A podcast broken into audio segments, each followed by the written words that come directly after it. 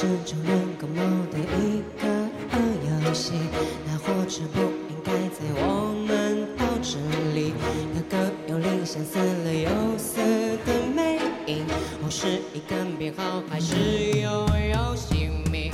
大家好，欢迎收听无所不击，我是庆斌。最近团队都很忙，也还在筹备第二季的节目，所以本来没打算开始更新的。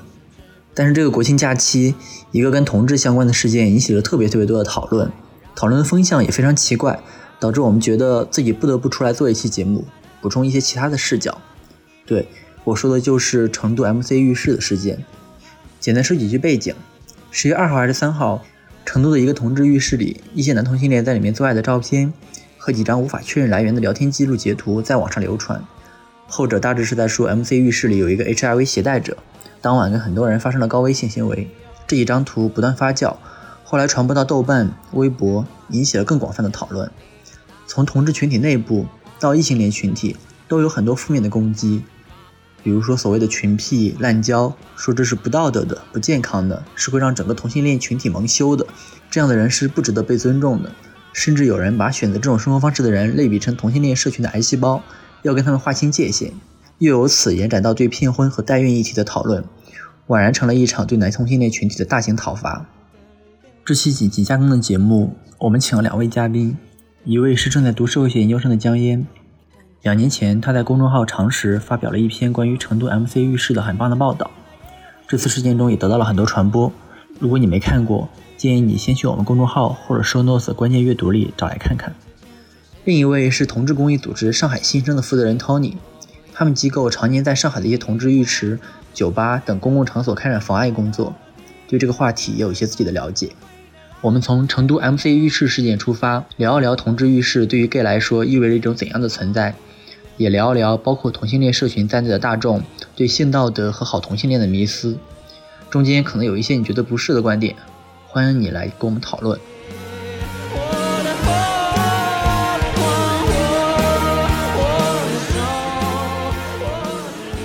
首先还是想请两位先跟我们的听众打个招呼，然后介绍一下你们自己。大家好，我叫江烟，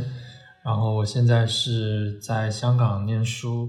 大家好，托尼郑黄，然后我是上海的新生的负责人，然后我们机构主要是关注 LGBT 群体的公益的问题，以及我们也关注新工作者的一些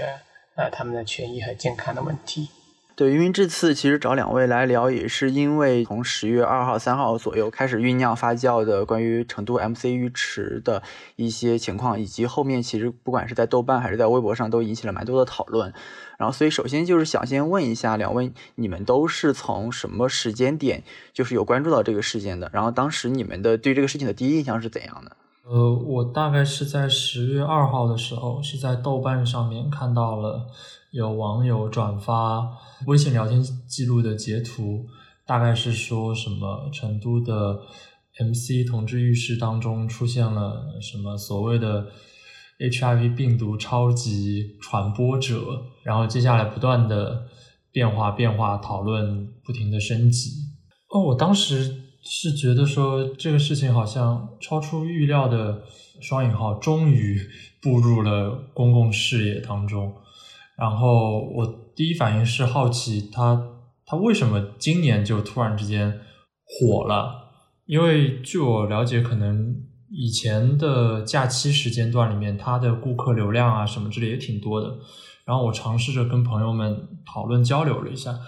得到的猜测吧是说，过去很多的中国大陆的呃男同性恋朋友，他们可能会选择在国庆期间去泰国参加一些。呃，社交活动这样子，但因为呃今年的瘟疫，或许他们只能留在国内，所以选择了一个呃相对知名的社交的一个同志浴室这样子。呃，我其实没有本身去关注这个内容，是我在一些就是群嘛，然后看到这个这个图片出来的。我个人认为，就是说这其实是同志生活的一种方式之一，我觉得挺正常的。但是就是说比较不正常，就是说，哎，这些图片出来了，这是我觉得这是我比较担心的。我并不是说担心大家对他的一个看法，或者同志对他看法，这个我觉得每个人都有自己的想法，我觉得很正常。我只是很担心这个图片出来之后，会不会这个场所会不会受到一些，就是说警告，或者是可能关门，因为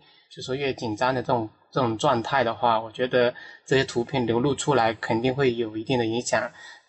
果然就是可能在第二天还第三天。那个 M G 酒吧，他就说自己因为各种维修或者是装潢的原因需要关门。然后就暂停营业，哎，所以其实这个事件本身就是最早开始传播的时候，可能就是我当时也有在网上看到，就是有几张就是浴室当时的照片，以及就是一些微信群的聊天记录，然后后面就有隐隐约约有听到说，哎，好像有呃进入到浴室里的那个有 HIV 感染者，然后然后跟别人发生无套性行为之类的这种，但是好像后来其实没怎么有看到过关于这个信息的一些确实的。消息来源或者是证据，我不知道。就是对于很事实最起源的或者这个本身的这一部分的内容，你们这方面有什么了解吗？我一看到那个截图的时候，我主观上认为那是假的，或者说它让我想起了就是今年二三月份，呃，新冠瘟疫的很多谣言的传播的形式，我觉得几乎是一样的形式，一样的运行逻辑。但是话说回来，因为我毕竟没有在现场，也没有加入到那个。田野当中去，所以我也不能直接判断。可是如果要问主猜测的话，我会认为那是那只是一个噱头或者之类的。嗯，当然我肯定对于这个是很鄙视的，因为首先我不知道他是用什么一个原理说这个人他是感染者，因为我们都知道，这特别是我们自己做艾滋病这一块的一个人是不是感染者是看不出来的。不能因为说他可能后面有八个人操他，或十个人操他，就说明他这个感染者想讲乱性或怎么样的。我觉得这个是非常非常非常非常鄙视他这种写法的。另外第二个就是说，即使说说他是感染者，这个人是很清楚他是感染者的话，第二个他也不应该去说。这是我第二个认为的。所以就是说回到 M C 浴室这个事情，然后因为因为其实前两年江烟写这篇呃关于 M C 浴室的这个文章的时候，你应该也有去过，当时去过这个浴室，然后应该啊，我看你当时写，包括现在其实它应该也算是成都最大的一个呃跟同志相关的一个公共场所或者是之一。呃，我不知道你当时去的时候，你对于这个浴室的一个印象，或者是对它的一个感受是怎样的？我在那篇两年前的文章里面，就是开头的时候有写。闻到那个汗的味道，那个其实就是我对那个浴室最深刻的私人印象。就是我一掀开那个帘子走进去之后，就闻到了很浓厚的汗的肉的味道。对，然后我现在两年过去了，其实一提到 MC，我马上想到的还是这个私人印象。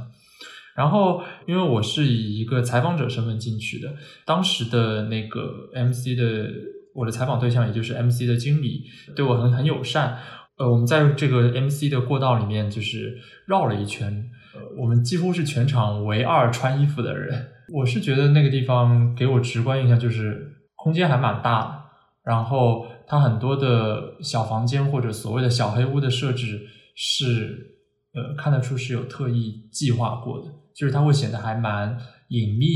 就是会让人浮想联翩一下这样子。那其实 Tony，你之前会经常去一些就是这种同志的呃公共场所去做一些活动，呃，你在上海也会呃去一些同志浴室去做这种，我我理解，比如说 HIV 检测或者是发放安全套这样的一些活动。那就你的观察或者你的经验来看，大家都会是一些什么样的人？然后出于什么样的一些目的或者是一些什么样的一些情况去到这里？这些同志浴室给大家去能够提供一些什么样的一些东西呢？那我可能就是总的来说对同志浴室的一个印象的话，首先它本身是个洗浴的地方，所以说它的一个叫做坦诚相见，这是肯定是很重要的，大家愿意去的一个地方。就是说，当大家脱完衣服，然后在那里泡澡或者在那里洗澡的时候，大家可以看到对方，这是很重要，大家愿意去同志浴室的一个重要的理由之一。所有的都是一样的，我觉得并不只是在 MC 这一块哦。这是我对所有的同志浴室的了解，比如说我可能去过泰国啊、澳大利亚或者是美国都去过，这些，所以我觉得都是一样。我当然很重要的还有一个就是从，嗯，基本上在国内的一些浴室的话，不是同志浴室，一般的大众浴室，他们都会提供一些所谓的按摩服务。只不过说，可能在一些一般异性恋的浴室里面，他们有一些异性恋异性恋的按摩，可能在同志浴室里面，就是因为没有异性，可能就同性按摩。这个都是大家可以，就是说根据自己的需求去获得这些所谓的这种，呃，增值服务。就是它这个服务是在于。呃，不在于你这所谓的预知里面，我相信可能在包括所谓的像吉列汤啊这种所谓的比较好的大众的这种浴场的话，都会提供这种所谓的增值服务，而且不只是一种增值服务，还有各种其他的服务，对不对？对，我觉得这是正常的。我觉得除了相对比较不同的，就是说在小黑屋里面同性之间可能会有些呃性关系，或者是。一些搂搂抱抱摸摸的一些行为之外，我觉得各跟其他的异性恋的，或者是跟一般的都没有什么不同的地方。因为我也去过一些所谓的异性恋的，就是所谓的常规的这种浴室区，有很多的小姐过来找我们啊，或者女性过来找我们，然后也里面可以开房啊，然后里面有房间啊，都是一样，我觉得是一样的。我我在想，就是大家来到同志浴室来说，好像就是社交和发生性关系，好像其实还是一个蛮重要的一个目的之一。然后我又在想，就是因为其实可能，呃，大家其实现在可以去跟同性建立关系的一些渠道也蛮多的。那你觉得，就是一些这种，嗯，大家去来到同志浴池这样的一个实体的一个一个一个场所里，去跟一个跟跟一些同性建立关系，它它有一些什么特别的之处吗？像你刚刚所说，大家现在好像习惯于用一些约会软件来进行，呃，约炮或者是交友，可是这方面也是需要沟通成本的。也是需要时间，需要进行呃筛选的。然后在同志浴室这样子的场所，其实大家是一下子就可以见到面的。其实这个在成本上反而说不定是节约了很多，这是第一点。然后第二点是，我觉得同志，尤其是同志浴室这一个地方，它是呃不可避免，它是可以选择进行所谓的多人性交的。这是一个不同形式的一个。一个一个一个一个一个尝试方式，我觉得可能对于一些朋友来说会有吸引力。我赞成江英所说的，就是说一些软件的话，它如果是约人的话，它有一些其他一些成本，比如说你可能要开房，或者说你要时间成本，你要去先聊聊完再决定他是不是你喜欢类型，而且还只是发个图片给你，还要再见面，见面再进一步，可能你真的是约一个人的时候，已经是好几个小时或者好几天以后的事情了。但如果说你去浴室的话，很重要的，你可以直接。就可以看到他，哎，看到喜欢的，然后立马就说两，如果是两个人都是两你情我愿的话，那么可以约出去，或者是做。跟 App 上约会是一模一样的，其实各种各样的事情，我觉得是除了这个情况是不一样的话，其他都是一样的。你可以约出去，你可以在现场，因为这里面还有个现场，你不需要去再租房，或不需要再去谁的家里，因为有时候 App 上叫谁去你家，叫去去他家，都会觉得这样担心。但是至少浴室里面它是个第三方场所，你也不用担心说会被抢劫、敲诈这些问题出现，因为其实有很多的这种假装是 gay 的人去敲诈 gay 的事情也是屡见不鲜，所以这个我觉得这是。可以避免的，然后在 app 上找的话，你可能要一个个找去找自己喜欢的。但是你可能一去浴室的话，你可能一看，你可以看一下，哎，哪个是自己喜欢的，立马可以定下来，就很快的可以找到自己想要的。当然，关于呢刚才江英讲到的，就不可避免这种多人性交的话，我是稍有自己的想法。我觉得我个人是不太认同，因为我觉得最重要是单纯人多，但是呢，他本身是。不愿意说接受第三方的话，我觉得是没有第三方可以介介入进去的。因为我们通常在工作的时候也发现，有些人在发生性关系的时候，他们会把门栓上，会把门各种就是保证是两个人在里面发生性关系的。但是有的人呢，可能就是说他本身是喜欢的，或者喜欢被人关注的，喜欢被人看到的，那么他就无所谓要关门啊，或者是可能在一些大众的地方，他们根本就不会去租赁一个房间去发生性关系。我觉得这还是取决个人。我呃对，刚刚其实没有没有表达清楚。我也是这个意思，就是呃呃多人性行为，或者是呃被观被观看的性行为，或者是被录制的，就是我觉得他们会是一个呃可以发生在同志浴室的一个加仇的砝码，然后它可能会构成一个吸引力，吸引大家去那儿。当然，你不发生这些额外的东西，也也那个。对，刚才前面还有个可能很重要的需要补充的，就是说。呃，我们还忽略了一部分人，他其实不是很愿意使用 App 的，或者是他根本不会用 App 这些人，特别是些年纪大的这些人，这些场所他其实是说从他年轻时候一直在一直在这里面去就是说他通过这个场所去认识自己的朋友。因为我其实在这次我呃我做一些 interview 时，呃，我在做一些访谈的时候，在那个云南做访谈，然后他们就是说，他们现在其实 app 对这些老同志来说带来非常大的困扰，因为他们根本不知道怎么去使用这些软件，然后发现很多的他们这些传统这些场所的人又越来越少。就是他们想，其实很多些老同志，他想认识些新小新的小鲜肉一类的，但是这些小鲜肉已经开始是 App 上去找人了，他们已经不屑于去这种所谓的同志场所找人了。这对于这些老同志其实很大的困难，他也很想去使用这些 App，但是因为在一些小城市的话，他们可能也不能让家里人知道，也不好去问小孩子怎么去使用这些 App 的话，我觉得。对，这是很大的问题。我说说回这个同志浴池啊，因为其实，呃，这一次关于同志浴池这个事情最早发酵的时候，我我看到的其实跟这个同志浴池相关的两负面评论有两种吧。那一种其实是关于道德的这个层面的，那我觉得这个可能我们可以稍微晚一点点讲。然后另外一种层面其实就是关于安全层面的，然后。呃，就是讲到说，比如说 HIV 的传染啊，或者是说，呃，你去所谓的打引号的滥交，然后之类的这样的一些行为，会导致疾病的这种这种传播啊。同志浴池它这样的一个场所，真的是一个。更容易让 HIV 传播的一个场所嘛，相较于平均值或者相较于其他的场所来说，还是说，比如说我们看到一些别的观点会讲到说，它其实是一个更集中起来的，然后更封闭的一个地方，所以相对来说更容易去开展一些妨碍的或者科普的一些工作。我我知道有这些数据，但我具体的话我不是特别记得清楚，就是有讲到浴室的一些感染啊，或者是其他感染，但我们都知道。这种感染率的话，它都是有针对性的收集数据，特别是你要是读社会学的话，你都很清楚，就是说，它的数据是针对某个某个人群或某个点进行一直在收集的话，那当然你收集数据是非常高的。所以说，有时候我特别是不太赞成这种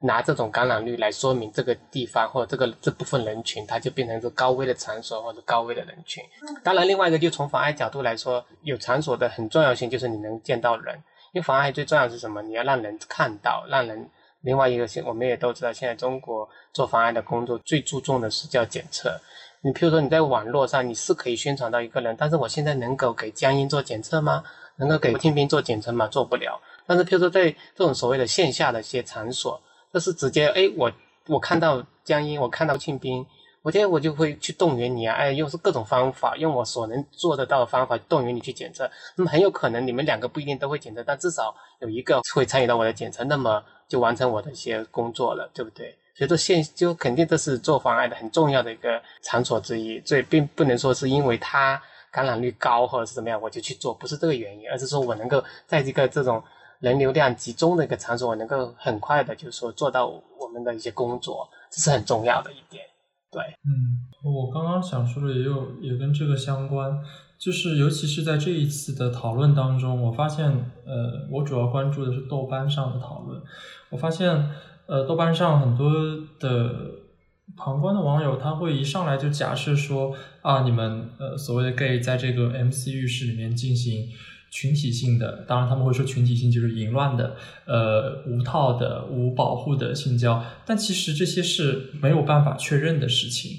就是他们只是在进行一种想象，而这个想象从科学角度来说，它没有办法进行实证，它也没有办法说明他们想要得出的那一那一系列的观点。我觉得就是大家当讨论这个话题的时候，会常常出现的一个状况，就是，呃，很容易基于自己的臆想去做一些，呃，就是把自己的臆想去作为去论证自己接下来的一些观点的一些依据。然后比如说，呃，想象中觉得同志浴池里会有很多各种各样的人，然后他会有很高的感染率，所以就把这个作为依据，是说，嗯，那可能那这个事情这个场所它就是一个。不安全的一个场所。然后想象当中，呃，会有很多同志是去跟直人结婚，然后直接跳过中间的一个环节，就讲说，同志浴室很多人是要传染给异性恋的，然后是什么什么之类的。就是我感觉，当大家去在网上去做这些讨论，或者是这个去去聊这件事情的时候，其实很多时候是跳过一些中间环节，去做了一个非常无效的一个推论，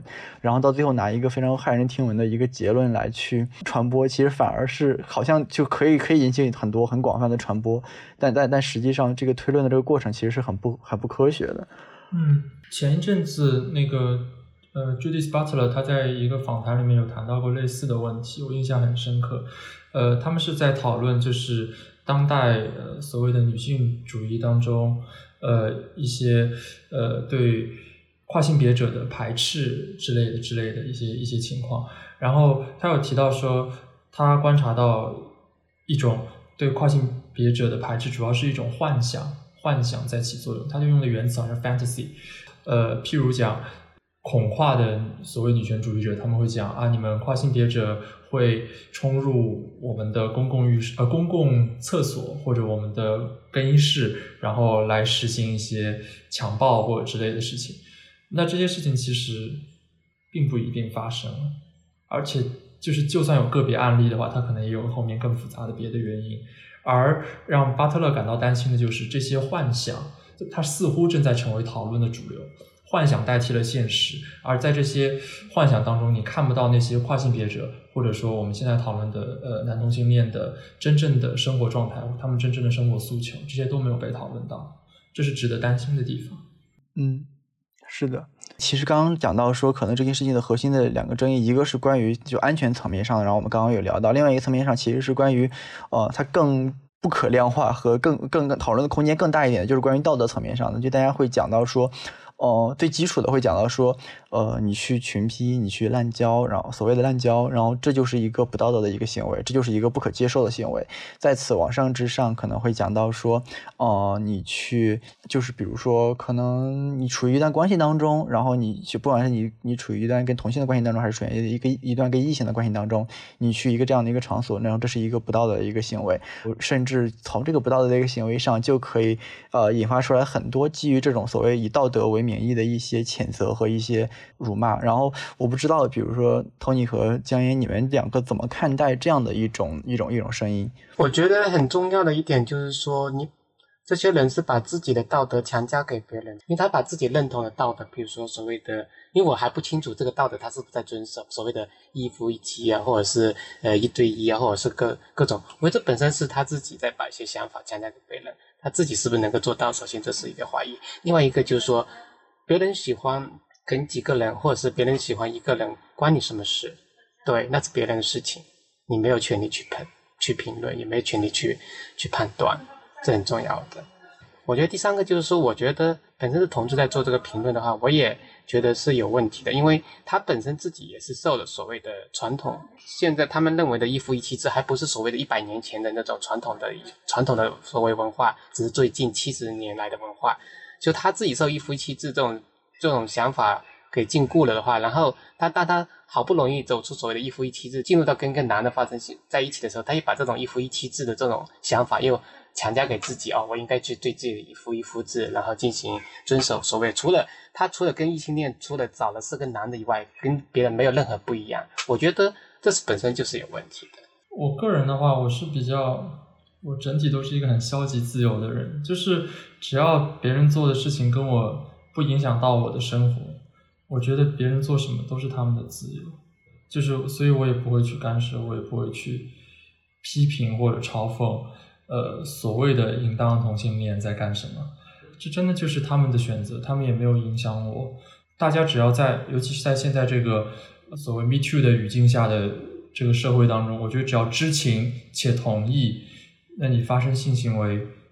为什么要干涉？是的，对我来说，我判断这个事情的一个标准也是说，首先，那你一段关系，我不管它是一段什么所谓的恋爱关系，或者是一段呃什么性的关系，或者是一段什么之类的一段关系当中，只要处在这个关系当中的所有的人，他是一个自愿的，他成年人，然后或者是说他是有能力去做出自主选择的人，然后他是一个自愿的一个状态，然后。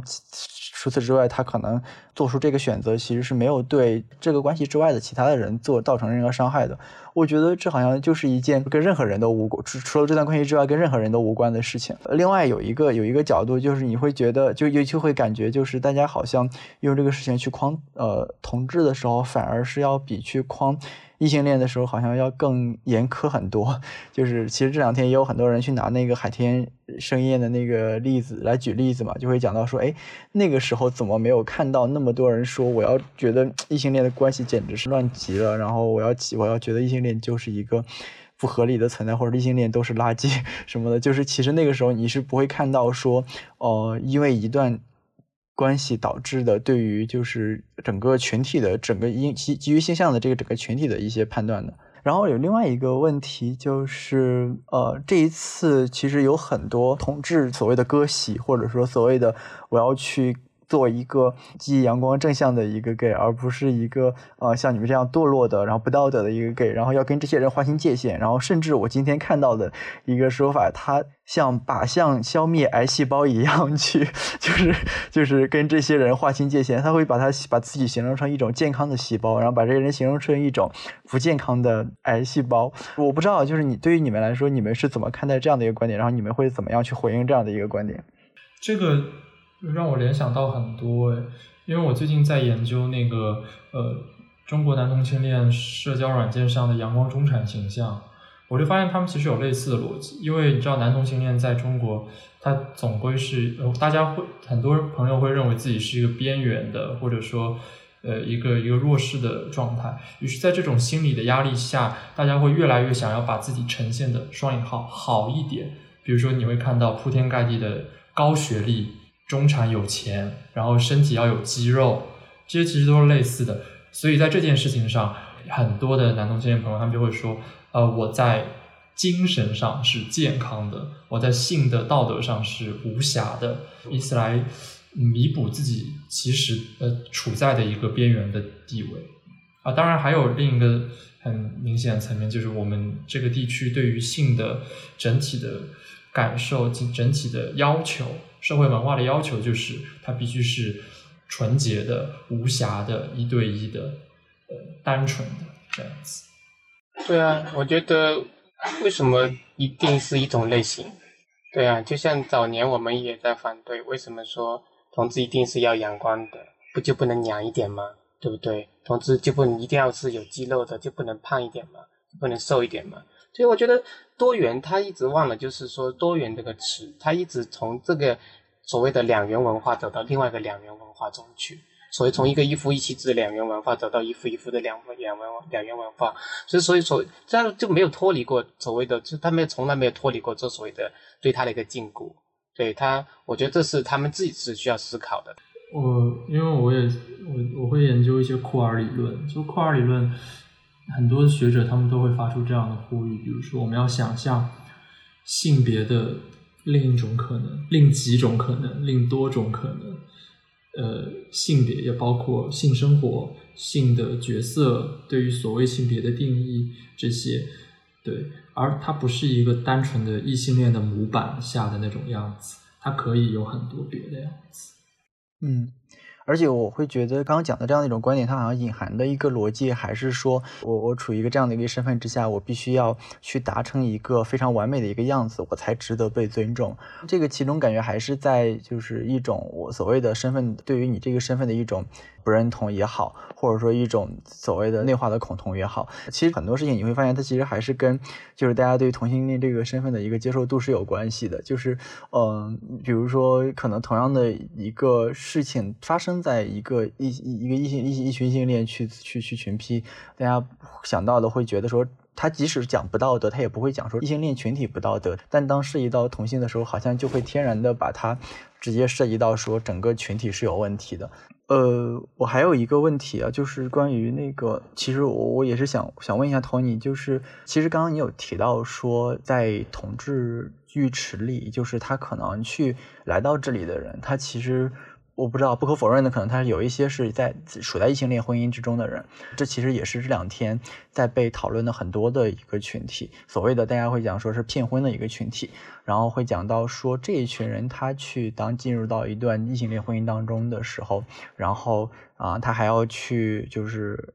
对，首先当他他进入一段异性恋婚姻，然后这就已经很就是大家就已经觉得这是很值得被骂的事，骂他的事情了。然后他还要去啊到同志浴池这样的一个场所里去做一些就是所谓的不符合主流道德的一些事情，然后呃就更值得骂了。然后我不知道就是你是怎么看待这样的一个群体，或者说他们的这样的一个处境的？其实这里面会涉及很多，特别是在早年这个。呃，一些可能女性群体、女权主义者，他们特别是些做同妻这一块一些倡导同妻权利的这些人，其实。其实我人我一直很少对这个去做评论，我担心之后这个评论会激起他们的一些矛盾，因为其实很重要的，当你们在批评这些已婚的这些同志的时候，你们有没有想过，这些已婚的同志他是因为什么原因去结婚的？他其实也是因为我们这个社会对这个部分人的歧视，然后他才选择去结婚。如果说这个社会是非常包容的话，或者是很早就他们就觉得可以做自我的话，我相信是绝大部分人是不会选择结婚的。很因为在我们访谈很多人，他们其实是没办法，各种各样的压力让他们去结婚，不论是同期还是这些所谓的结婚的同志，他们都是受这个所谓的这种传统的的的压传统，或者是在这种所谓的大的社会压力下，他们是一个非常悲惨的人物。不仅仅是同期，他们都是骗婚同期，这是我，这是这是我最近在和老师做的一个课题。但是，然后我对我对这话题很很很，我觉得它很难处理，因为刚刚像 Tony 说，其实我我一部分我是认同的，可是另一部分我觉得它很明显的导向到了一个这件事，它它很明显的只揭露出了这个问题的难解决性。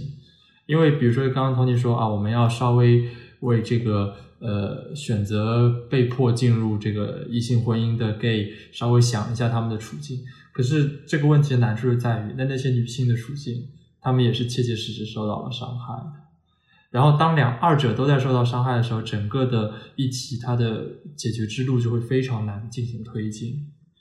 然后，我们剩下的唯一的一个方法，仿佛就只剩下了说，那我们是不是要推进一种新的文化上的观念吧？就是说。婚姻这个东西，或者说子嗣这些，他们并不是必要的，它并不是构成你人生的一个目标的。然后，我觉得我会认为，只有在这种情况下，大家才会觉得说，我不用逼自己去，哪怕我是性少数，我也有勇气，或者说我我根本就不必要进入到一个婚姻，才有反抗的一点意识，有一点可能。当然，这说起来又会觉得，像我现在说，觉得哇，好抽象哦。所以总体回到最后，就是我我就觉得同期是一个很很难以讨论的事情。包括我刚刚其实 Tony 一边在说，我一边想说，这这个博客发出去，如果被女性主义朋友听到了，会会很生气吧？我还蛮担心的，其实是的，是的，对我我觉得偏婚这个事情，我其实嗯，就是常常会想说一点什么，但是我也很担心，就是会被骂作。嗯，给这些骗婚的 gay 洗白，或者是怎样？但是我的确会觉得，像刚刚 Tony 和你讲的，因为我我会非常的不赞同的一个事情，就是现在大家把这个事情就讨论的一个对象都只针对于具体的个人或者具体的某个群体的一些具体的行为上，我觉得你就让这个事情的讨论变得非常的。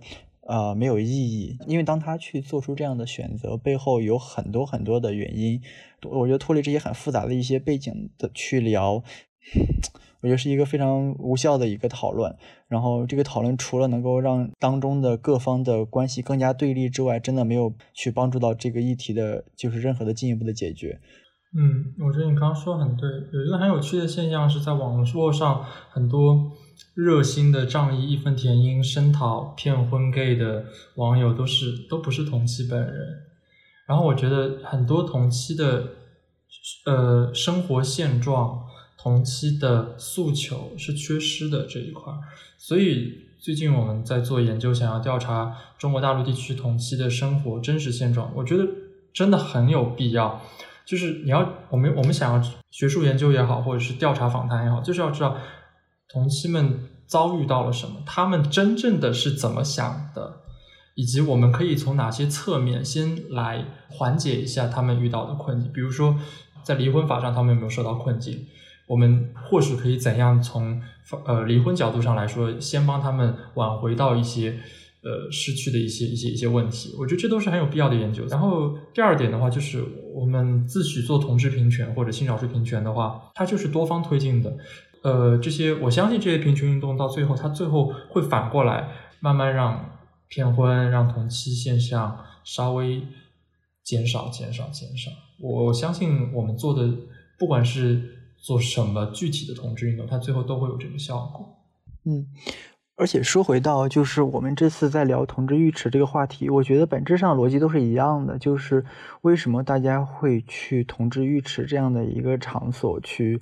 呃呃社交和发生关系。当然，除了我们讲到说大家对于性的这种或者对于刺激性的这种这种性关系的一种渴望，还有一个很重要的、很重要、很重要的原因，就是因为对于同性恋来说，他并没有什么多少让他去社交和发生这一些这样的一些。现象的社交和实质的一些关系的一些场所，就算我们退一步讲说，为为什么你要选择一种多元的关系，或者为什么你？不进入一段一对一的稳定的关系，那其实那在就算他想要进入一段一对一的稳定的关系，实质上在法律上也也是没有任何保障的。就这些，他其实呃社社会的一些因素和一些就是舆论环境也好，文化环境的一些因素，就是就是大家都是共谋者，就是你很难讲说，呃我我我就去谴责你说你去在当下的一个具体的场景之下做了一个什么样的一个具体的选择，然后这个具体的选择造成了一些什么样的一个伤害。那你另外一个还要考虑的一个点就是说是。什么造成了这样的一些这这现在的这样的一个状况？有很多很多的因素，然后这些因素有哪些是他自己选择的？然后我我猜想，可能更大的一部分是，嗯，他自己无法控制的一些更社会上的，然后文化上的，甚至是嗯，就在声讨这些人的那些人，就是他们也。有承担一部分责任的这些这样的一些因素，造成了他去做这样的一些选择。我觉得这些，就说到这就会觉得很愁，就是就是其实这这样，这当当我们去真的去进行一些这样的一些讨论的时候，这样的呃视角其实是呃很少或者是很难在现在的这样的一个舆论环境下去进行的。所以我觉得，嗯，其实还蛮遗憾的。你刚刚有提到说，呃，我们现在呃整个我们这片地区的讨论的。分为一个趋向，就是还蛮往极端或者往简化走的，我还蛮同意这一点。我我印象很深刻的事情是，比如像我们几几位刚刚在讨论说要考虑多方的苦楚，大家自己的苦衷的时候，我已经能够想象，就是如果放在别的环境里面，肯定会有人一上来就会骂说，而且用一个词叫做圣母婊。就 诸如此类的这种词语，是还当然还有很多与之类似的词语，比如说白左、圣母婊、公知。你你可以看到，我们现在互联网环境中充斥着这种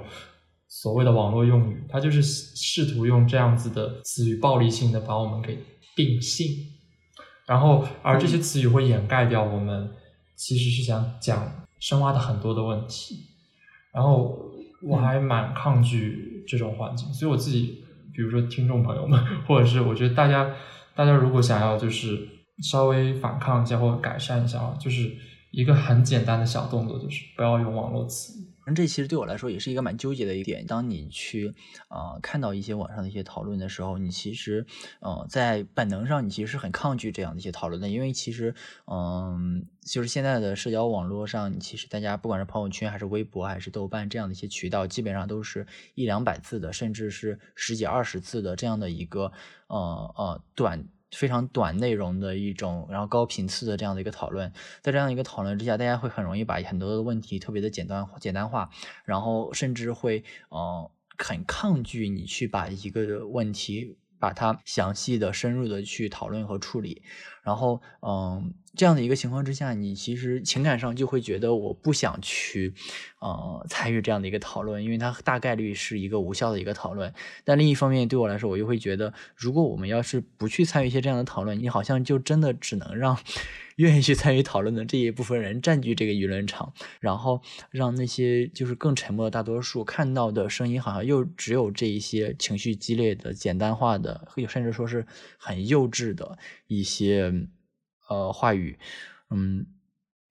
对，我觉得这也是一个就是蛮蛮矛盾的一个点吧。嗯，但是我对这次呃 MC 也好，或者是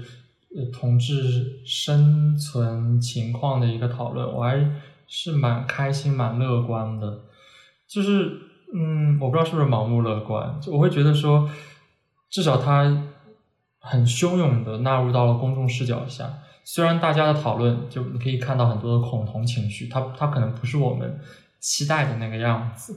但我觉得它至少冲出来了。虽然虽然从今天中午的时候开始注意到，呃，中文网互联网上似乎已经开始，呃，有关部门应该已经开始有意识的在控制这些信息的传播，这很明显。可是他他曾经冲出来过，我觉得这就是一个还蛮值让我挺挺开心的事情。然后这次冲出来，让我感觉到啊，还是有可能会有变化，它不会一直是无声的，仿佛它是不存在的一样。感谢收听本期无所不击。本期节目由我和几点采访策划，医师和我负责剪辑制作，几点王穗一周负责文稿整理。你可以在小宇宙、苹果播客、喜马拉雅、网易云音乐及其他泛用型博客客户端搜索订阅我们的节目。虽然还不确定下一期什么时候更新，但应该不会太久。我们下期再见。